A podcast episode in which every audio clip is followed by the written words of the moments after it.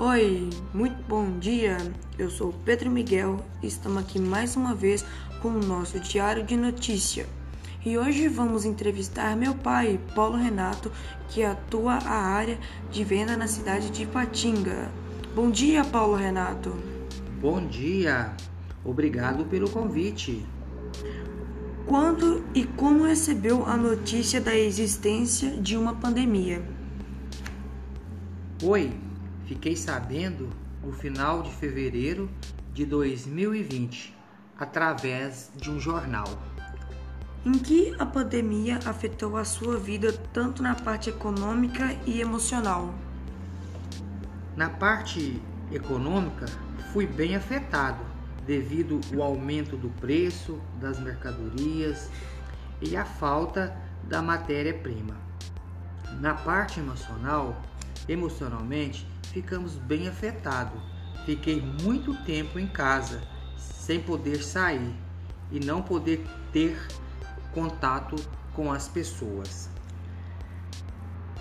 Como você vê a forma como o Brasil e o mundo estão lidando para conter a pandemia?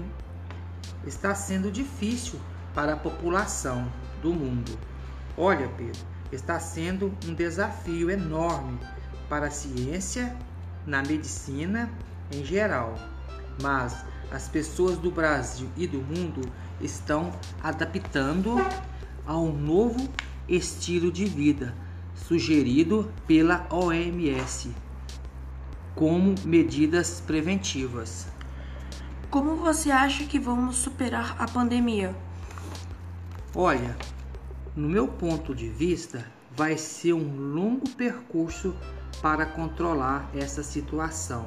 Mas quando estivermos todos vacinados, mesmo assim, vamos nos prevenir. Paulo, muito obrigado pela sua participação aqui no programa Diário de Notícias, onde abordamos mais uma enquete sobre a pandemia de Covid-19. Paulo, você gostaria de fazer algum comentário na nossa entrevista? Na nossa entrevista? Fique à vontade. Sim, gostaria sim.